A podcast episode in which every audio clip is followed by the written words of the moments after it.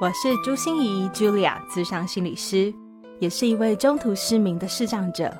在咨商室里，我听你说；在 Podcast 里，也邀请你来听我说那些肉眼看不见，但是心里却更能看到的心理学小技巧与翻转人生的故事。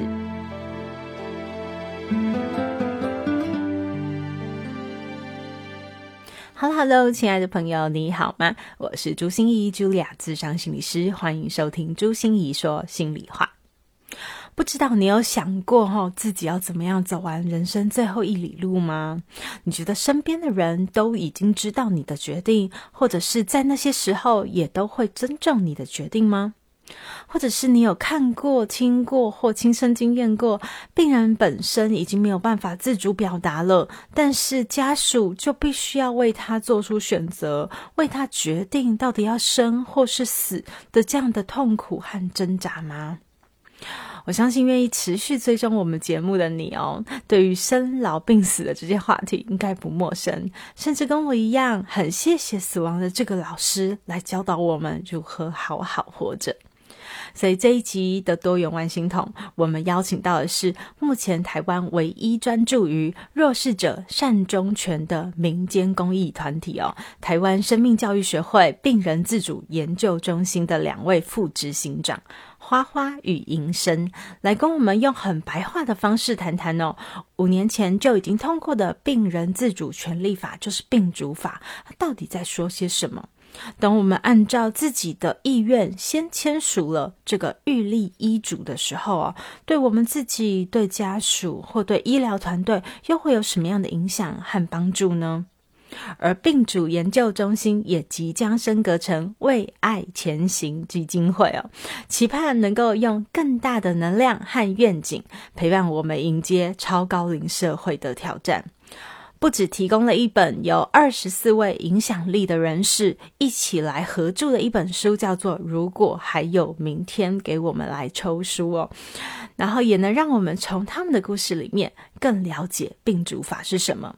一月二十七号还有一场免费的公益讲座，欢迎大家到朱心怡视障心理师的粉丝专业，或者是本节目的资讯栏了解更多讯息哦。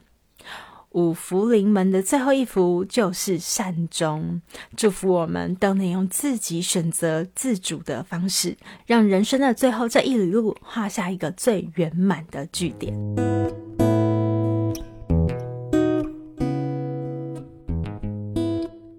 好，我是花花。其实我在病毒中心主要负责的就是大众宣导的部分。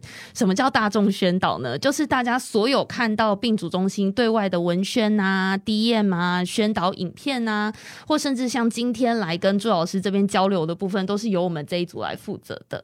对，可是为什么除了花花以外，今天我们还有荣幸邀请到银生？那银生的业务又是什么呢？哦，大家好，我的业务的话是主要负责弱势服务。那弱势服务顾名思义，它服务的族群就是比较特殊一点，它可能会有生长者或是一些大家一般概念中比较弱势的一些族群这样子。嗯，所以病主法不只是照顾大家的病人自主的权利哈，还特别照顾弱势。等一下我们就来好好聊聊。那我想先请问一下，呃，可能很多人跟我一样已经了。解了病主法是什么，或者是说我们已经有律例医嘱，但是我想很多人可能也都一知半解哦。想请问一下，可不可以为我们用白话文 介绍一下什么是病主法？好的，呃，病主法吼，就像朱老师说的，有的时候真的是很多人签完勾补飒飒，不知道自己到底签了什么。呃，其实展开来说，可以是一个两到三小时的课程。那像我们的核心讲师课程是要上到二十一个小时的，所以它其实非常博大精深。但我这边稍微呃，先帮大家厘清一些，就是我们遇到病主法的时候会有的问题。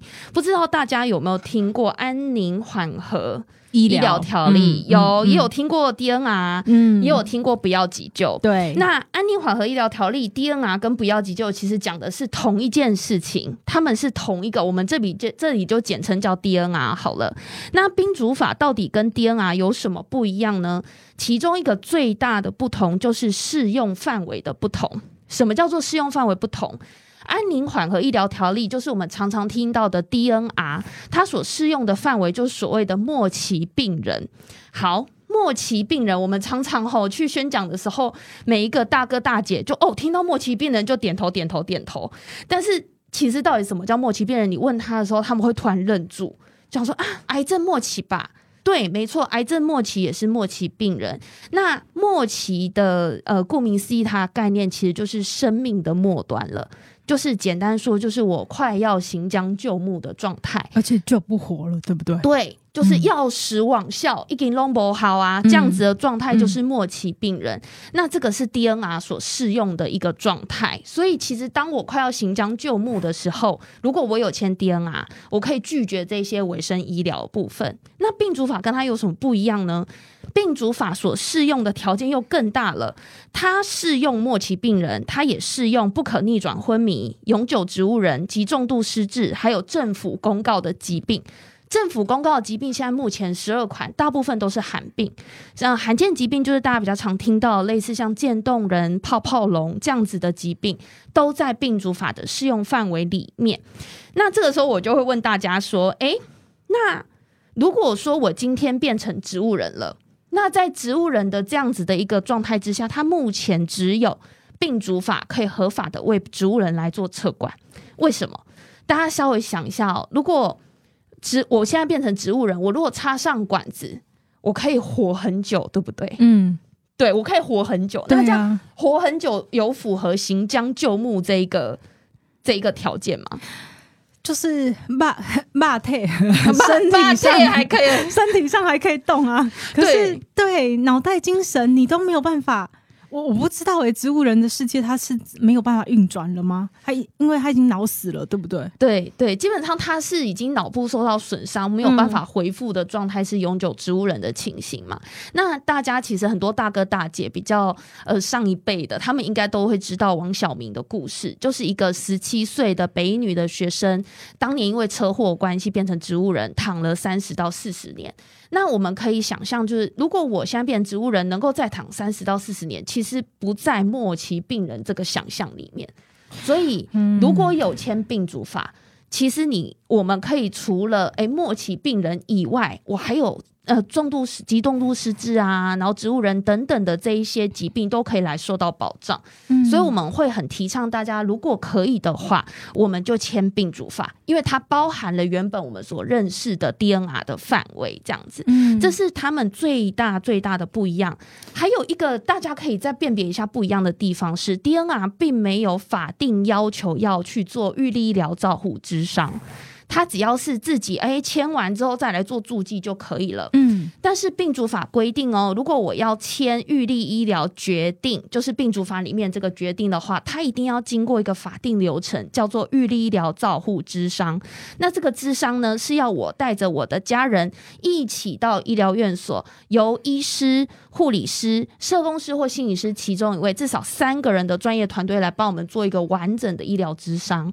这样子的流程结束之后。他才能够签署完成，所以这其实也是两者一个很大不一样的地方。它可以是说，就是我在意识清醒的时候，我预先表达，透过一个书面，我预先表达说，当我遇到以下这刚刚花花讲的这五种状况，那我可能要选择拒绝接受，嗯，维维持生命治疗，或者是一些人工营养或流体喂养的内容，这样子。嗯嗯嗯嗯，对，所以它的不同只是在于，呃，花花说的第一个是。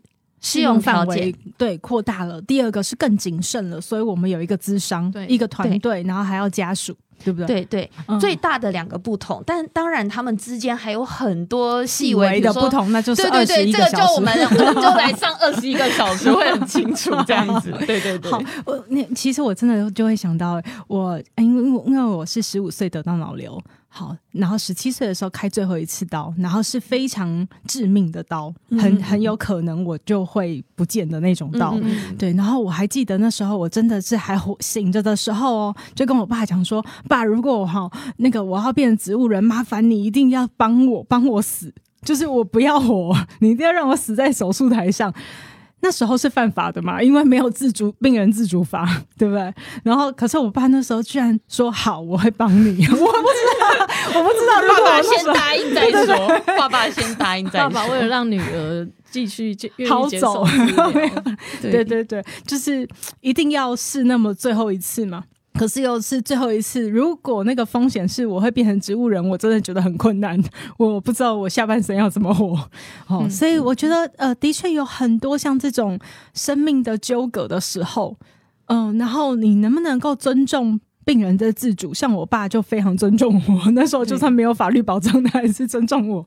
对，可是很多时候，可能很多家庭不是那么能够去谈生死的，对，不是那么能够一起来面对生死的。对，所以想要问一下两位，就是感觉他就是一个，嗯，应该讲说安乐死，他比较像是积极的，让他能够早点走，早点走，哈，对不对？那可是病主法是撤除维生医疗。是这样吗？这边朱老师提到，又提到了一个我们一般大众很容易遇到的一个小迷思，就是首先要在这边跟听众朋友报告，现在目前台湾安乐死相关的法律还没有任何通关的状态，所以现在目前的善终法律就是《安宁缓和医疗条例》跟呃病人自主权利法这两个。那到底病主法跟安乐死有什么不一样呢？我之前都会跟人家打一个比方哦，如果我们把死亡当做一个毕业的过程的话，病主法跟安宁缓和医疗条例都叫做准时毕业，就是我时候到了我就走，这个叫做准时毕业。那如果今天啊我什么都没签，我被插这个插那个，我延后我毕业的时间，这是大家最不希望，就是延毕嘛，不希望延毕。嗯，那。安乐死是什么？安乐死叫做提早毕业。嗯，什么意思？就是呃，大家以前有没有看过那个什么台湾演义？突然突然步入自己的年纪，突然自己年，就是那时候不是都会有什么呃什么黑白无常啊，拿着生死簿，然后他可能会说，哎，这个生死簿，哎，花花今天就应该要去呃见天父了。嗯，那这个我今天就去。我准时的离开，这个叫做自然善终。我是顺应自然，我顺应天命。我阳寿已尽的时候，我来去找我的天父，找我的上帝，找我的妈祖，有点像是这样的状态。所以，其实病主法跟安宁追求的是，就像古人一样，古人没有那么多严明的措施嘛。我就是呃，在我行将就木的时候，我没有管子，我自然的离开，这就是准时毕业的精髓。那安乐死是什么呢？安乐死是借由外力、人工的方式让我提早毕业。比如说，医生帮我打一针，这个叫做安乐死，就是医生直接给我打一针，我直接提早，哎，就 say 拜拜了这样子。那另外一种叫做协助自杀，协助自杀一样是医生开药之后，我自己吃下去，我自己吃下去，我自己去。见上帝了，自己去见天父了，这样子的状态也是提早毕业。安乐死协助自杀，其实目前大家统称起来都是用安乐死来统称它了。那之前大家有很熟悉的那个富达人，对他其实就是去瑞士用协助自杀的方式，是医生开药给他，他自己吃下去这样子的情形。哎，那以两位自己的观察哦，在台湾这个社会推病主法。汉推安乐死，就安乐死。现在我常常听到别人在说：“哎，这个这个风气，或者是这个大家是不是越来越想要在步入高龄化的时候，有希望能够安乐死的这样子的声音啊？这样子的趋势嘛？我们其实。呃，因为我们一直以来都是推动病人自主权利法的团体嘛，所以其实这三个呃，不管是安宁病主法还是安乐死，其实他们终归在讲的一个主题就是如何死亡。对，那其实如何死亡这个议题，在华人的社会是一个很难被讨论的东西。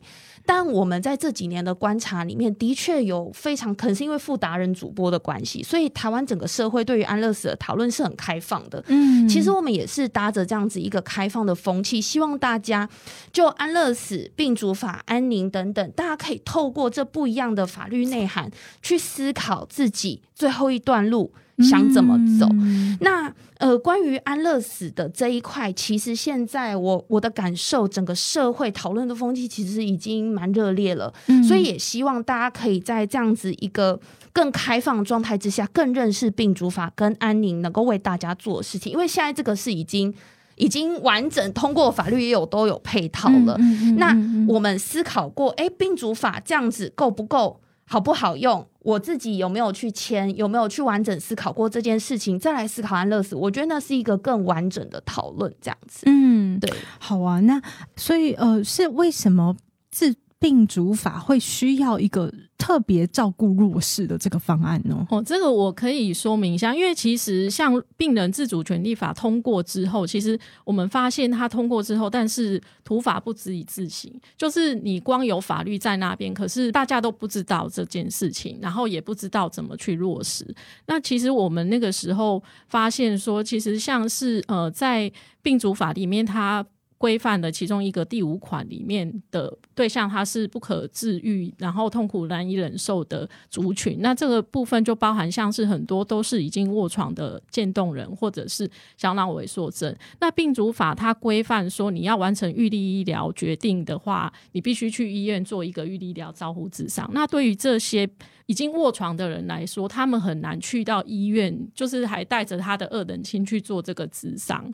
所以说，我们就想到，哎，那对于他们来说，他们要进到医院就是一个障碍了。那我们要怎么去弱势服务？我们的存在就是希望可以排除，帮他们排除这些障碍，包含其实去做智商是需要自费的。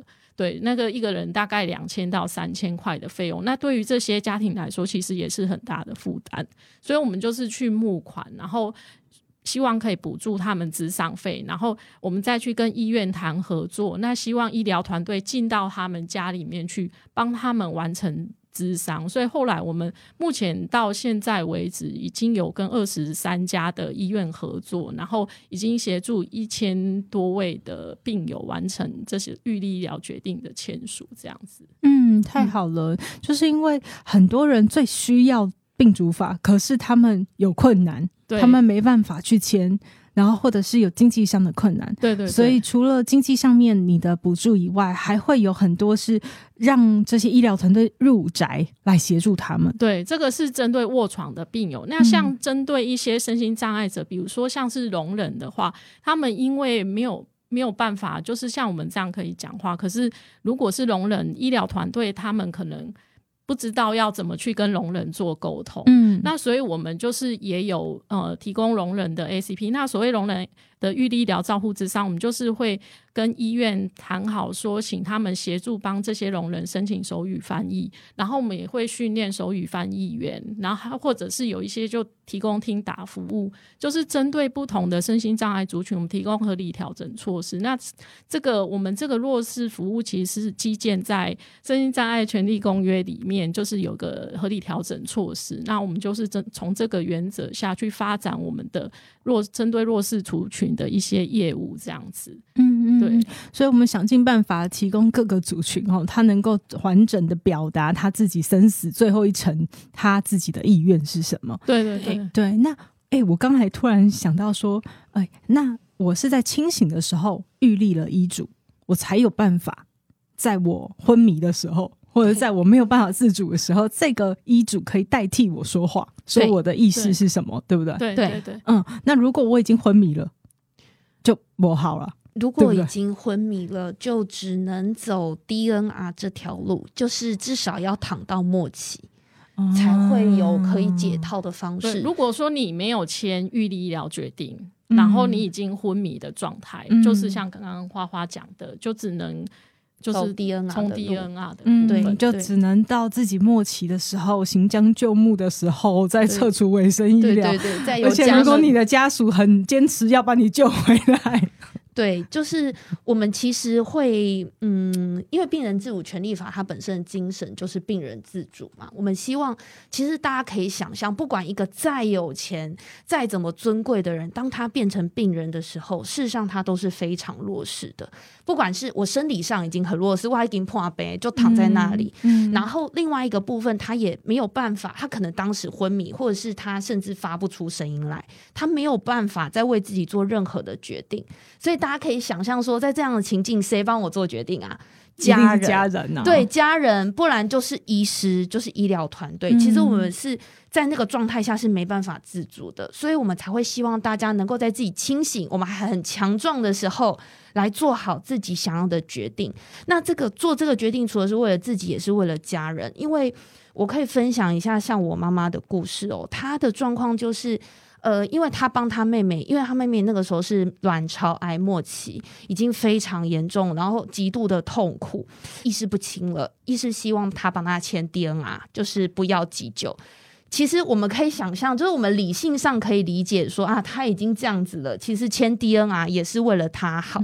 但我妈妈因为这一件事情，她等于是有一个类似创伤症候群的状况，她好几年半夜都会爬起来哭，嗯就是她觉得我害死了我的妹妹，亲手摧毁了她，她说不定很想 活，我为什么要嗯帮她做这个决定？其实这对很多家属来很大的说是罪恶感欸，很大的罪恶感。承受不起。对，即使你理性知道你不要再让他受苦了，但真的去签的那一个人心理上是一个很大很大的负担。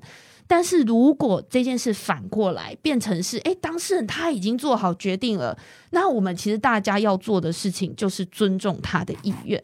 我们心理上不会有这么大的一个痛苦、罪恶跟负担，所以其实我们一直不断的推广为什么要去咨商，为什么要带家人，为什么要早点做好决定，其实也是希望大家走的时候可以让。呃还活着的人也平 安，对，就是这是一个祝福这样子的概念。对，所以这也是我等一下想要问的议题哦，就是咨商这件事情哦。呃，我们会需要预立医嘱之前，要请二等亲来跟你一起讨论出，然后还有那么多专业团队的介入，然后告诉你可能会发生什么事，然后确定你的呃意志，然后之后我们才会很审慎的把这个医嘱给定下来。我觉得邀请家人来，不只是我们要取得家人的认可，哦，让家人能够最后也能够认同我们的决定，然后帮我们执行好我们的决定。但是，一方面也是要减轻 家人们的负担。嗯哦对像像我爸爸那时候在签预立遗嘱的时候，他就跟我们讲说。真的哦，你要尊重我的意志哦，哈！就算很，因为我们还有其他亲人，可能会舍不得他，可能会一定要一定要气切，可能一定要插管。他说你要要坚持哦，哈，你看着我签哦，你一定要坚持，你知道吗？要坚持哦。对，要坚持哦。所以我就觉得哇，真的很可爱。可是我那时候也问了医生，我说我爸都已经签了，好，你能不能就按照他的呃自主意识？可是医生那时候很为难的跟我讲说，你真的要坚持。我就说、为什么我一定要坚持？他说因为就算他签了，我们可能还是会必须有被告的风险。嗯，或者是医疗团队还是有一些难处，好像家属如果很强力的说“我一定要救，我一定要救”，嗯，那如果没有另外一个家属很坚持，我们一定要尊重爸爸的决定，我们是没有办法的耶，是这样吗？应该是要看，因为我不是很确定老师是签的是预立医疗决定还是 DNR。预立医疗决应该定，是因为有智商，对我们有有智商，我们对对对嗯，我们全家四个一起，如果是有智商的话，其实我们智商的很重要的一个目的就是家属的沟通。那我们当初其实，在设这个法的时候，因为其实华人社会都一般都不太愿意去谈死亡这件事情，嗯嗯所以其实透过智商这件事，主要最重要的一件事情，要让家人知道你的意愿。所以如果说你在，就是你其实，在智商的状况下，爸爸也已经签了 A，就是预立医疗决定，所以基本上医师都会在遵，就是遵照你的当初爸爸签的这个意愿去做一个，就是做一个他符合他意愿的医疗。对对对，大部分都是可以。那除非说真的有一些，但是当然要在他已经符合那个临床条件的状况，当然当然，要不然就是安乐死了。对，可是我我的意思是说，现场实物上，我觉得那个尊重医疗的决定，让我有有一点不太确定，说医疗团队是真的会，如果他还有其他，因为我们不可能把所有的二等亲都带来嘛，也不可能把所有的这个这个可能会到时候我们上要要走最后一层的时候，所有的家人都带来。对，那有些家人就会不同意，所以那个见证他的自主权的那个就要很坚持的感觉。对，呃，这边跟朱老师报告一下，一定医疗现场会有各式各样的状态嘛，就像是我们都做好完整的员工训练，现场还是会都丢 OK 嘛，有时候会有这样的状况。但呢，呃，我以我们的经验来看，吼，就是大部分最容易遇到强烈冲突的，就是什么都没签的那一种。那一种就是反而你没有任何立脚，我没有任何，就是等于是医疗团队也没有任何的禁锢可以去证明说这个昏迷在那边的人他想要撤管了，家属也于于理于法于情都无惧，那样的状态最容易被人家所谓天边孝子的剧情，什么美国谁回来说 不行就要到底加州女儿，对，类似像这样的剧情，这是最惨的状况。嗯，那好。好一点的情况是什么？我们都已经做好决定了，AD 也签了，家属也沟通了。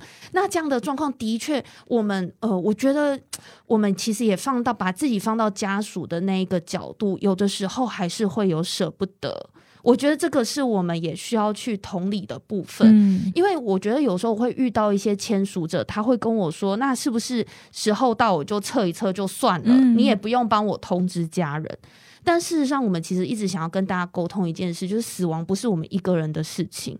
我今天如果不见，我家人会伤心；我今天如果不见，我的朋友会伤心。那他们的那一个舍不得的情绪，其实也是需要一点时间，让医疗团队持续的在跟他沟通的。那我们其实看到很多现场的案例，其实我是觉得蛮感动的。有时候其实 A D 签完。啊，这个人躺在那边，他可能符合了符合适用条件。医师要撤的时候，突然女儿 一一个舍不得。其实女儿都知道，就有点像朱老师那样。其实当时签的时候，爸爸也都跟他说：“你要坚 持啊，你要一定要撤什么。”但是我觉得每个人在面对死亡跟至亲离去的这一整个过程，他是需要一点时间沉淀，需要一点去接时间去接受这个事实的。那。呃，你说这时间长不长？我老实说，其实有签的人，我觉得那个时间都没有拖很长，都是医疗团队也会持续的跟女儿沟通说啊，当初爸爸也都决定好了啊，你看他有签 AD，其实有医疗团队会帮忙就对了。其实大部分医疗团队他们都会追求尽量圆满，就是我们如果今天大家想象，如果这个女儿在舍不得，然后医疗团队就哎强行执行，对，哇，那对那个女儿是心里一个多大的一个伤害。即使他理性上知道说啊，其实就是爸爸的意愿，嗯嗯，但如果完全没有给他时间调试，其实我认为这样也不是一个真正的善终，因为我相信爸爸妈妈当年在签这些东西的时候，他是希望能够大家都心里平安的。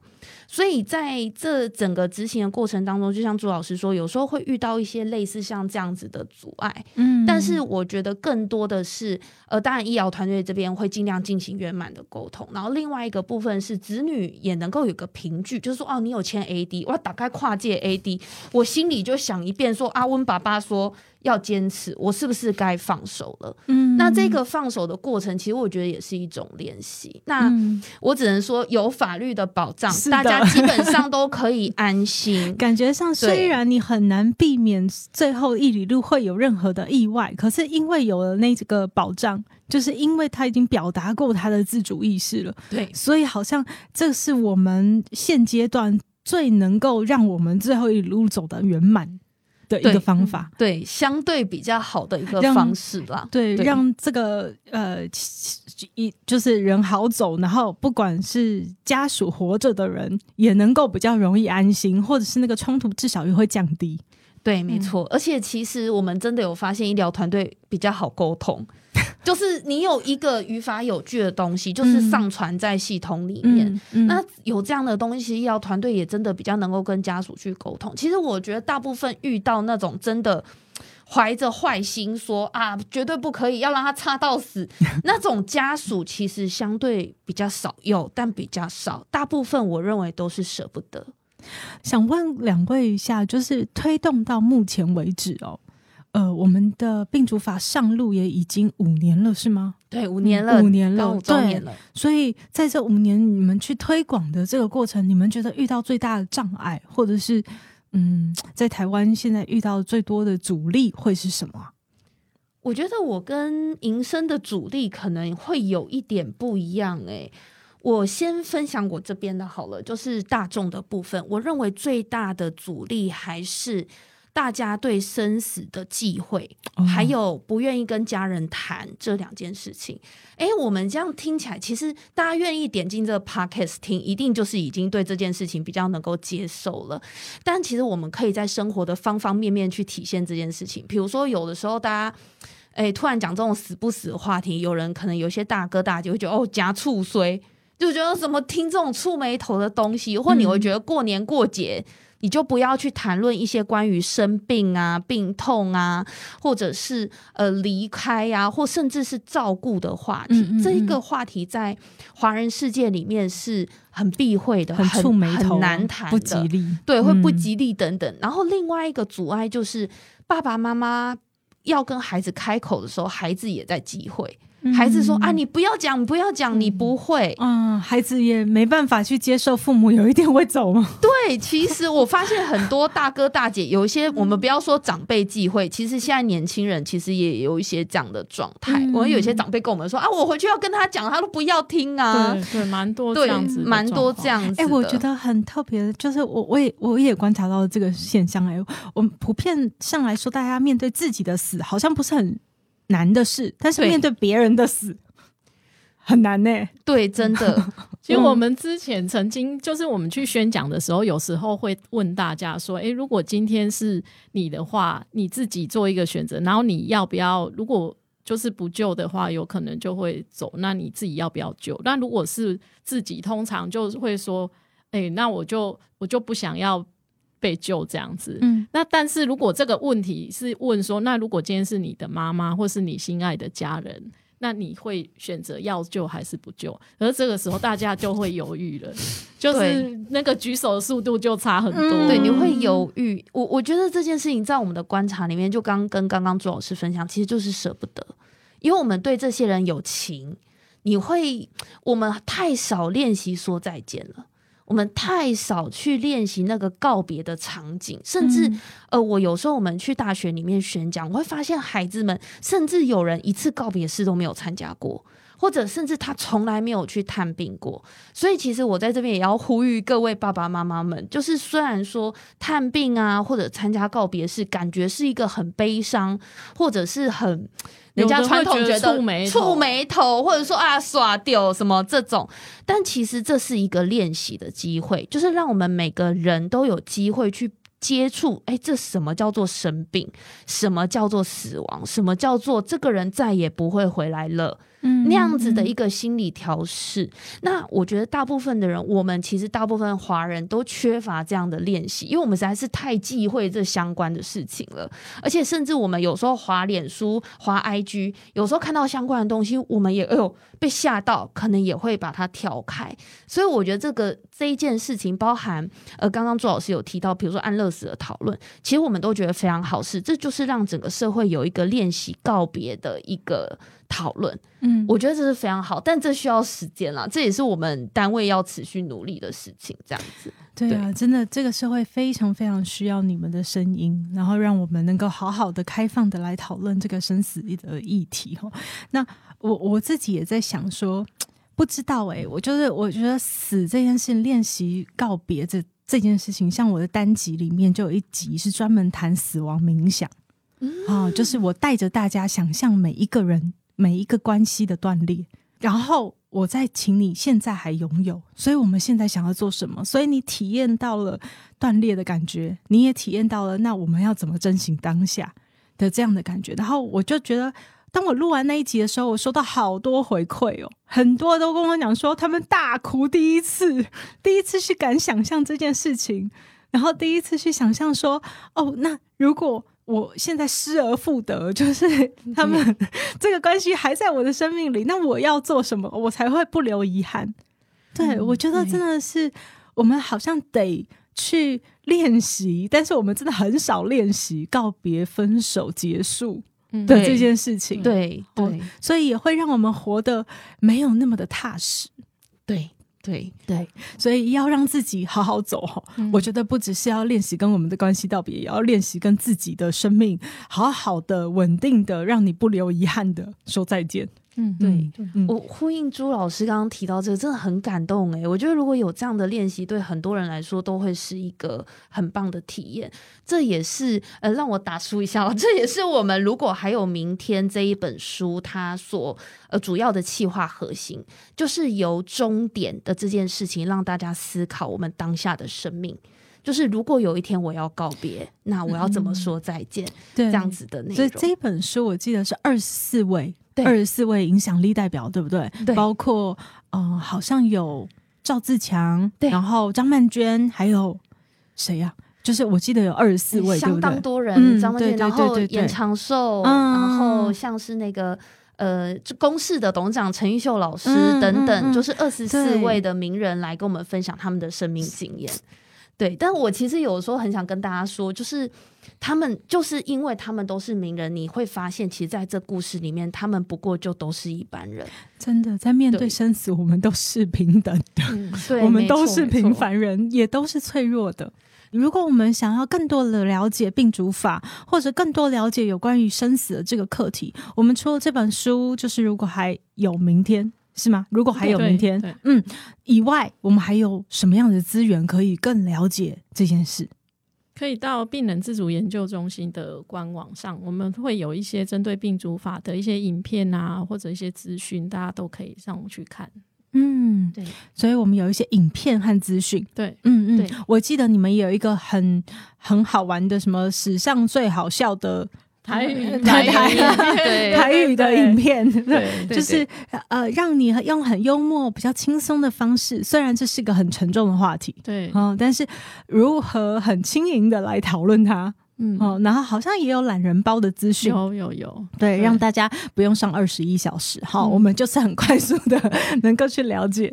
好啊，最后还有没有什么要补充的？一个小小补充，就是一月二十七号，就是我们一位核心讲师一真，他其实有主办了一个免费的公益讲座，就是关于病主法的公益讲座，是在一月二十七号的上午，在中和的国立台湾图书馆那边举办的。那如果想要报名的朋友，可以到诶阿 Q Pass 上面去搜寻病主法和安宁活动通这样子的内容，就可以，他会发现他会出现在搜寻的第一个，可以去免费报名这样子。嗯，是免费的。对，是免费的。好，我们都会把这所有相关的讯息和活动的介绍，那些网址，我们都会放在我们的节目资讯栏。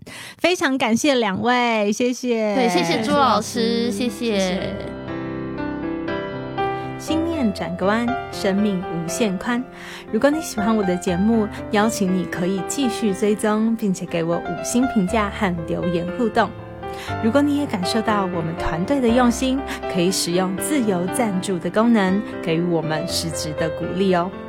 咨商需求、合作邀约，或想要了解更多心理学的知识与故事，节目说明栏中都有我更多完整的资讯哦。